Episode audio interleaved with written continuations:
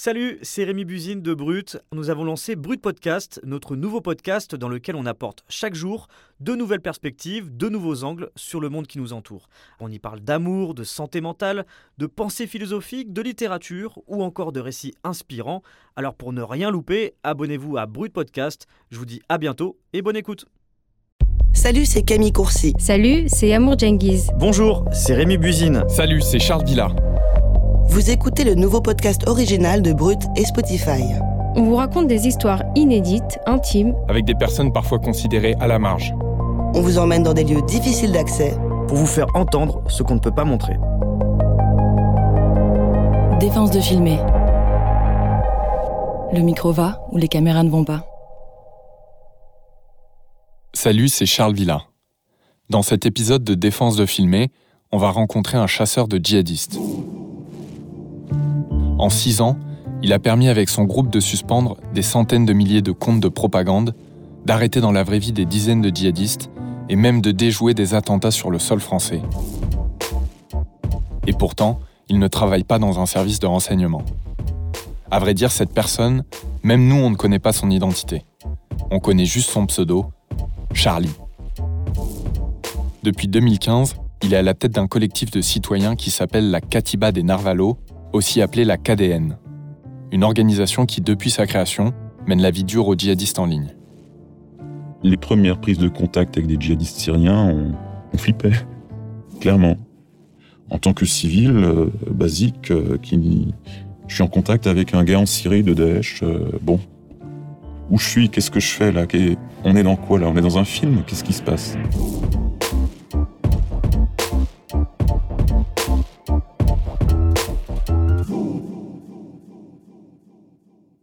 Alors pour des raisons évidentes de sécurité, il est impossible de filmer Charlie ou d'aller le rencontrer chez lui. Mais le reporter Nicolas Kennel a quand même réussi à organiser une rencontre dans un studio d'enregistrement à Paris. Salut Nicolas. Salut Charles. Comment t'as réussi à convaincre Charlie de venir nous parler de son quotidien de chasseur de djihadistes?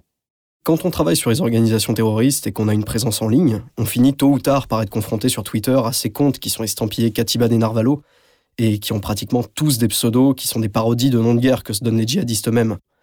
Et forcément, ça attire l'œil. En fait, Charlie, on se suit depuis des années sur les réseaux sociaux et on échange assez souvent. C'est peut-être ça, avec euh, cette proximité relative et les gens qu'on a en commun, euh, qui ont dû le convaincre d'accepter cette rencontre. Après, bah, il a fallu négocier les conditions de l'entretien, comme le fait de masquer sa voix, par exemple. Ouais, c'est normal. Et la question que je me pose tout de suite, c'est euh, est-ce que sa famille est au courant? Personne dans sa famille n'est au courant pour pas les exposer, mais aussi pour pas les inquiéter. C'est également une question de sécurité. Si les djihadistes apprenaient sa vraie identité, on peut imaginer ce qui pourrait lui arriver.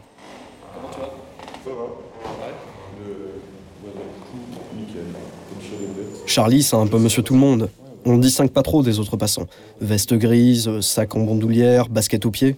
La seule chose qu'il accepte de dire, c'est qu'il travaille dans l'informatique.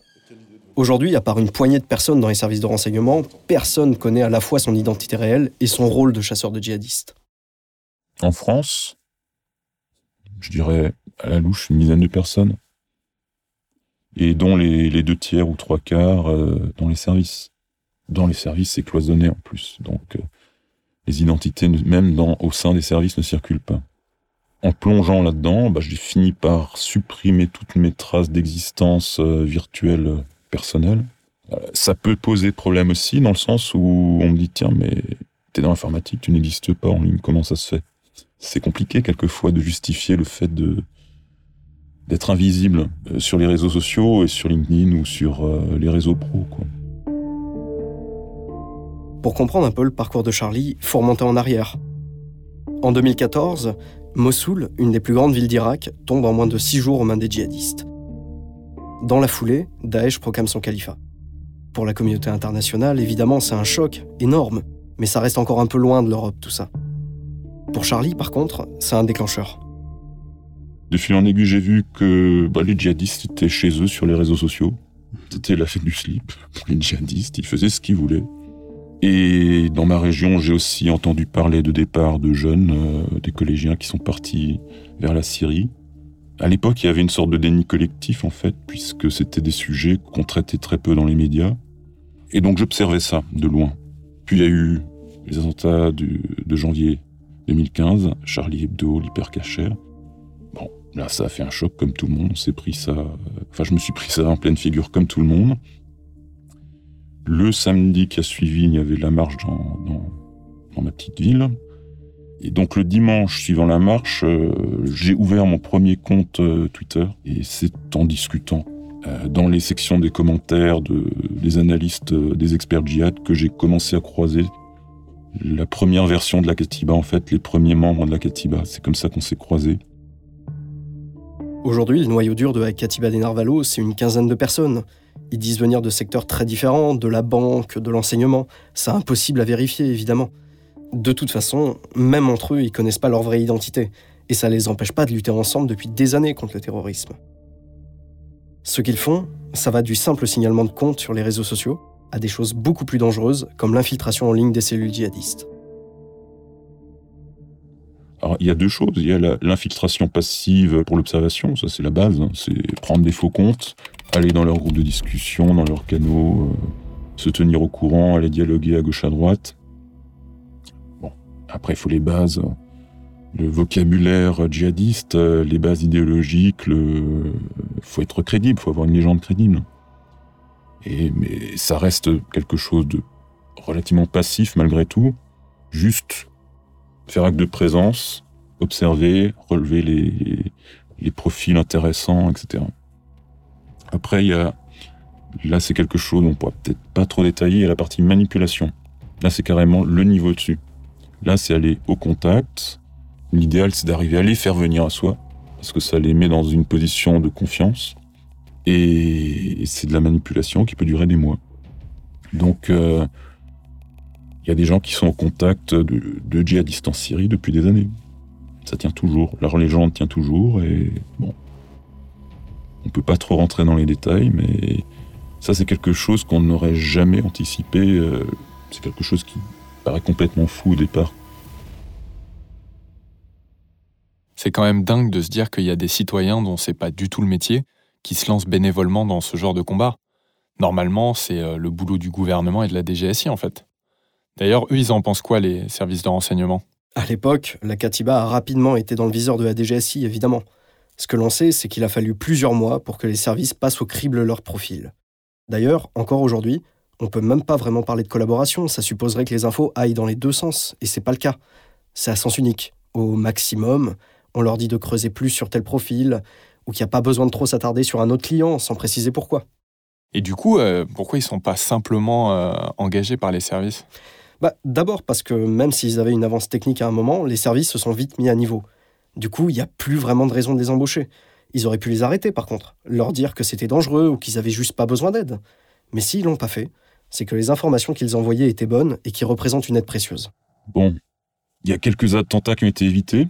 On en a eu la confirmation. Ou même il suffit de voir dans la presse plus tard, ah bah oui, lui c'était notre gars. Et voilà, on découvre des projets qui étaient en cours. Quelquefois, on savait qu'il y allait y avoir un basculement imminent. Par exemple, en 2016, c'était à l'époque de Rachid Kassim, une administratrice du canal Telegram partagée avec Rachid Kassim menaçait de passer à l'acte. Euh, on l'avait repérée, on avait récupéré pas mal d'infos sur elle. Elle a eu la descente euh, du ou du GIGN dans les 48 heures. Donc là, elle avait annoncé une volonté de passage à l'acte. Nicolas, c'est quoi aujourd'hui la plus grosse opération dans laquelle ils ont été impliqués? C'est une question sensible parce qu'il y a encore beaucoup d'opérations dont on ne peut pas parler parce qu'elles ont tout simplement pas encore été jugées définitivement. Peut-être que le plus gros fait d'armes de la KDN remonte à 2017. À l'époque, il y avait une cellule franco-suisse qui prévoyait de faire des attentats dans le sud-est de la France et à Monaco. Tout ce petit monde échangeait tranquillement sur Telegram dans un groupe nommé Gold Dinar, le dinar d'or en français. Ils pensaient qu'ils étaient tranquilles, mais des membres de la Katiba des Narvalo les avaient déjà infiltrés dès le début de l'année, et ils transmettaient régulièrement des infos au service de renseignement. Une douzaine de, profils djihadistes qui étaient en réseau entre eux, dans un groupe de discussion qui était Gold Dinar sur Telegram. C'était, on dira, la, le principal groupe de discussion francophone entre djihadistes à l'époque. Donc on a permis l'identification à 90%, on n'avait pas identifié définitivement, mais c'était une journée de travail pour un pro, l'identification du, de l'administrateur du groupe, qui était donc en Suisse. Moi-même, j'avais identifié un membre à 100%. J'avais tout, jusqu'à son, numéro de d'IBAN, euh, numéro de téléphone, tout de A à Z, son historique, euh, son club de sport, enfin bref, voilà. On avait identifié une partie des activités, par exemple, euh, à l'époque, il y avait énormément de canaux de propagande francophones sur Telegram. On avait identifié que tel compte gérait à lui seul 12 canaux francophones. Par exemple, l'un d'entre nous s'est retrouvé invité en pleine nuit euh, dans un sous-groupe de discussion où ça parlait explosifs, euh, tuto, etc. Donc ça commençait à être un peu technique, quoi, un peu chaud. Et donc, pendant six mois quasiment, on a côtoyé ce milieu-là. Ce, groupe-là, on les voyait se radicaliser, se chauffer, chercher, discuter, euh, éventuellement objectif ou mode opératoire. On se demandait ce qui se passait alors qu'on avait déjà transmis les informations. Mais c'était compliqué puisque ça touchait à la fois à la Suisse et à la France. Et à l'époque, la Suisse n'était pas très proactive sur le sujet. Jusqu'à ce qu'on apprenne que finalement, grande vague d'arrestations, Paris, euh, Suisse et Sud-Est en une fois, 12 personnes. Euh, et en fait, c'est les services qui ont déroulé la pelote. Du passage des hommes du raid, quartier du Careil, à Menton, il reste cette voiture, à la vitre brisée. Son propriétaire habite au septième étage de l'immeuble. Ce matin, l'unité d'élite de la police nationale est venue l'interpeller, sous le regard surpris de ses voisins. Sur les 12, on, on dira on est à peu près un quart de, des profils. Les autres, on les voyait, mais on n'avait rien sur eux. Mais donc pendant des mois, les services ont tiré la pelote progressivement, tranquillement, en gardant tout ce petit monde sous surveillance. Et jusqu'à attendre le moment opportun aussi, vis-à-vis de la Suisse, je pense. Il devait y avoir des questions de diplomatie aussi derrière. Et donc c'était vraiment un soulagement énorme à ce moment-là. Et ça a décapité la djihadosphère francophone aussi sur Telegram. Derrière, c'était le grand vide dans les mois qui ont suivi.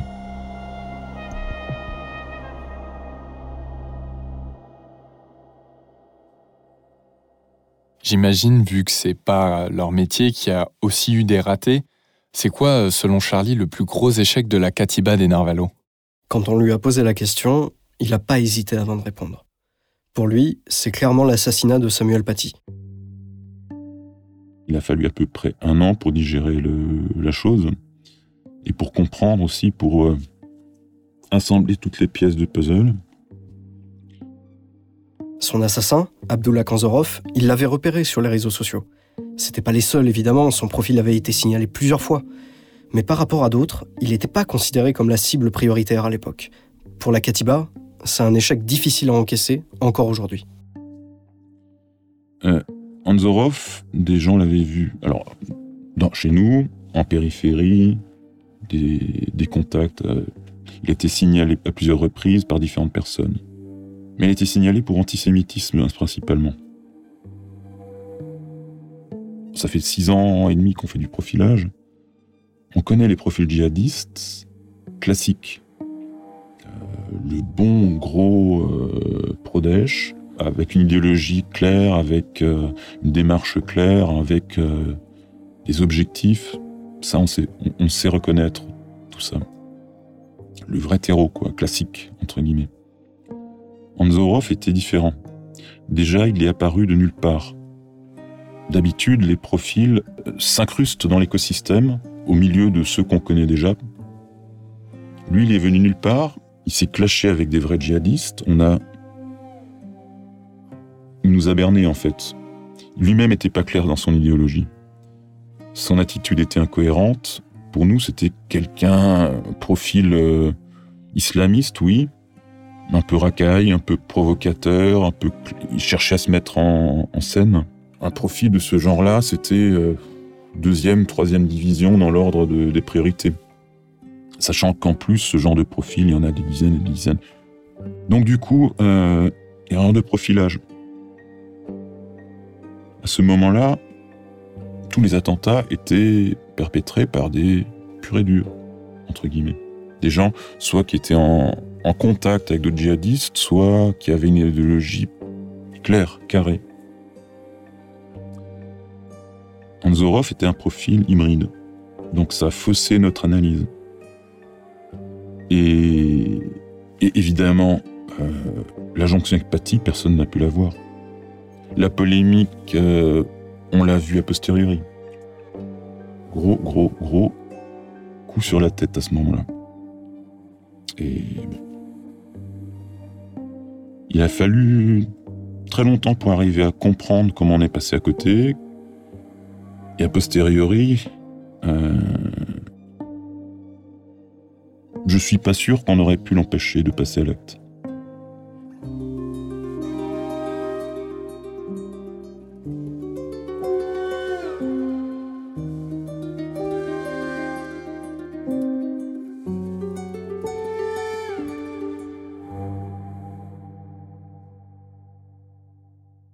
Est-ce que la perte du territoire contrôlé par l'État islamique a entraîné une diminution des activités de djihadistes sur les réseaux sociaux? Clairement, c'est plus aussi chaud que ça l'était en 2016, 2017, 2018. Après, la menace, elle est encore très présente, bien sûr, mais c'est plus la même intensité qu'à l'époque. Ça laisse un peu plus de temps à la Katiba des Narvalo pour se concentrer sur une autre menace, qui est le terrorisme d'ultra-droite en France. Les premiers sujets qui nous ont ramenés à, à ce secteur de la menace, entre guillemets, c'était le- l'attentat en Nouvelle-Zélande. On a passé déjà des heures à faire du signalement de toutes les vidéos qui circulaient, donc on a commencé par signaler énormément. Christchurch a été une sorte de déclencheur pour nous. Je suis en mesure de confirmer que l'individu arrêté est un citoyen australien, un extrémiste de droite, un terroriste violent. En même temps, Christchurch, quelque part, c'est le process d'escalade. C'était pas une réponse directe, mais ça reste euh, un risque de- d'escalade et de réponse attentat contre attentat et ainsi de suite. Donc Christchurch a été un peu le déclencheur.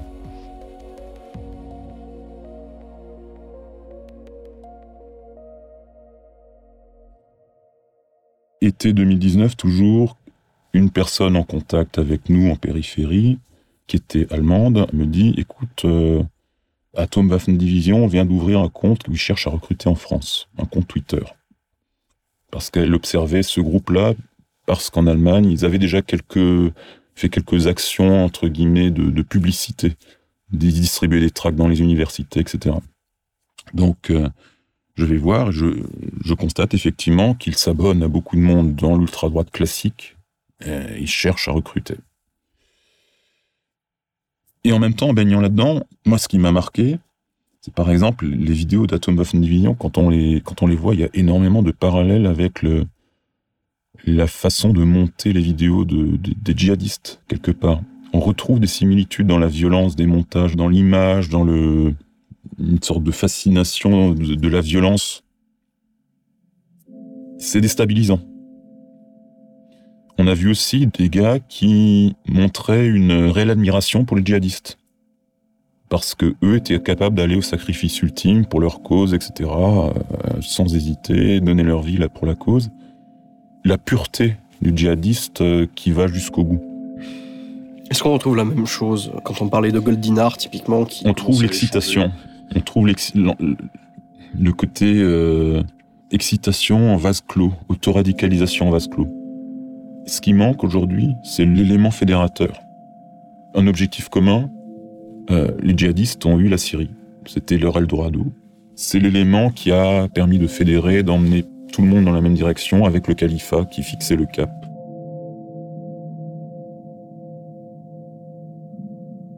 Est-ce que tu penses qu'à terme, euh, il n'est pas impossible que, du côté de la Katiba des Narvalo, vous passiez de chasseurs de djihadistes à chasseurs de nazis à un moment ou à un autre? On a déjà identifié, pas totalement, mais oui, enfin, y a... on collecte. Et si on peut identifier, on identifie. Pour l'instant, on est plus dans une phase de d'acquisition, d'observation. Donc c'est la masse est énorme. On les voit pas, puisque Telegram, il faut s'abonner aux bons endroits pour le voir, mais la masse est colossale. Je ne pense pas qu'ils vont passer eux-mêmes à l'acte, mais ils peuvent pousser d'autres à passer à l'acte. Mm. Et c'est le problème qu'on avait au tout début avec les djihadistes, c'est qu'on se focalisait plus sur les agités à la base que sur les recruteurs, les, ceux qui endoctrinaient. Alors que quelqu'un qui endoctrine peut te fabriquer, entre guillemets, des djihadistes derrière. Il y a des profils qui vous inquiètent en ce moment, en France, du côté de l'ultra-droite Je peux pas les citer, puisque s'ils nous écoutent, ils se reconnaîtront, mais... Euh, il y en a. Il y en a, voilà, oui, au moins deux, trois qui sont pas clairement identifiés, mais qui sont cernés globalement, dire. Cernés euh, au sens récolte d'informations et repérés, bien sûr, et tout le monde euh, sait que ces profils-là sont euh, à garder sous le coude, à surveiller de près.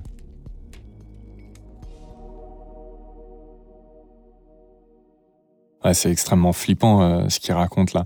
C'est euh, quand il parle de ses profils justement, euh, il t'a dit s'il était en contact avec avec la DGSI par exemple pour pour traquer ces, ces gens? Non, il me l'a pas dit. par contre, on peut le supposer. De la même manière qu'ils ont été en contact avec la DGSI pour traquer des djihadistes, je vois pas pourquoi ils seraient plus en contact avec la DGSI justement. Euh, d'autant plus que la menace terroriste d'ultra-droite est considérée aujourd'hui par les services de renseignement comme une menace prioritaire. Devant la menace djihadiste en France La principale menace aujourd'hui en France, ça reste le terrorisme djihadiste. Par contre, l'émergence de la menace du terrorisme d'ultra-droite, c'est quelque chose de tout à fait sérieux. Euh, depuis 2017, tu as huit attentats d'ultra-droite qui ont été déjoués en France que l'on connaît. C'est énorme. Ça commence à faire.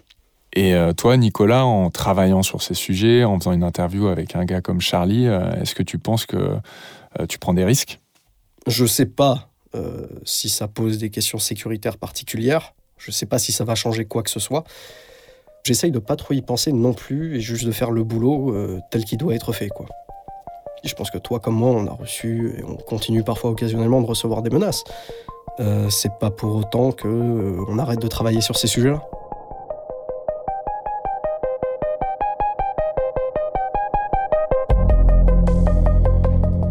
Vous venez d'écouter Défense de filmer, un podcast original de Brut, Paradiso Media et Spotify sur une idée originale de Paradiso Media.